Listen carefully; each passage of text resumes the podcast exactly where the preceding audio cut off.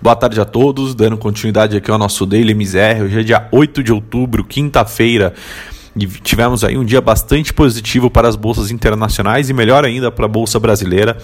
Lá fora, apesar dessa semana aí onde a gente observa um vai e vem nas negociações entre democratas e a Casa Branca em relação ao novo pacote de estímulos fiscais nos Estados Unidos, ontem o secretário do Tesouro Steve Mnuchin e a presidente da Câmara Nancy Pelosi retomaram as negociações após a declaração do presidente Donald Trump, né, onde ele afirmou é, na noite anterior que estaria aberto a medidas de estímulo fiscal fragmentadas, incluindo ali uma ajuda aos trabalhadores das companhias aéreas.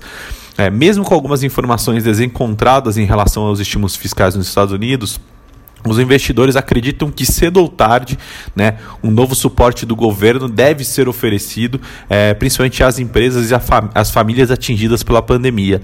E aí isso tem levado a demanda por risco é, em Wall Street a crescer, né, e com isso hoje representou uma sequência ali na valorização dos principais indicadores. É, Dow Jones terminou a sessão em alta de 0,43, né, S&P avançando 0,80 e a Nasdaq ali anotando ganhos de 0,5 50. Com o cenário lá fora, no exterior, mais otimista, com maior apetite a risco, é, e hoje com um fluxo de notícias mais neutro vindas de Brasília, o Bovespa encontrou um espaço para fechar em forte alta, recuperando bastante do espaço que tinha aberto em relação aos principais indicadores é, e se, se, beneficiando muito da valorização de papéis com grande peso no índice. Né? Então a gente teve Petrobras, que se beneficiou bastante da valorização do petróleo por conta de um furacão que está a caminho do Golfo do México, que vai fazer com que 80% da produção da commodity no, na região seja afetada, então que, a, que, as, é, que a produção seja é, interrompida por conta disso. Né? Vale também foi outra ação que teve uma forte valorização hoje, no entanto, realmente o destaque foi para o avanço do setor bancário, né? em uma recuperação parcial, lembrando que este é o setor que ficou para trás né, do mercado como um todo é, na recuperação observada em 2020.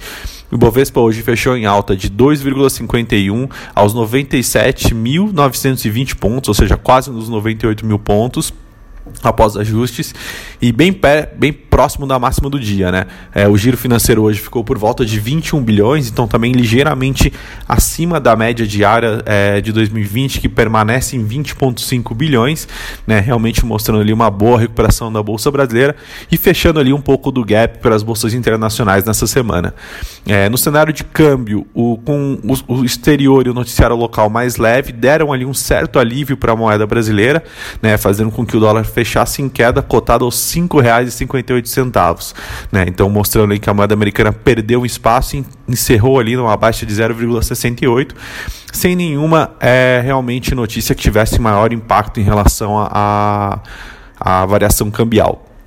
Já nas taxas de juros, o que a gente observou foi uma, um fechamento em queda firme, né, após o Tesouro voltar a, a concentrar suas ofertas de títulos no curto prazo. Né? Então, lembrando que hoje a gente teve leilões de, de títulos do Tesouro focado ali em, em LTNs, ou seja, ativos pré-fixados com vencimento para abril de 2021. Né? isso fez com que a curva tivesse ali uma correção técnica e um fechamento ao longo ali de todo, todos os seus vértices. No entanto, não tira uma certa preocupação de curto prazo prazo, né? À medida que o volume de vencimentos em abril do próximo ano soma expressivos 268 bilhões, o que equivale aproximadamente a 19% de toda a dívida pré-fixada, né? E a um pouco mais de 6% de toda a dívida do Brasil.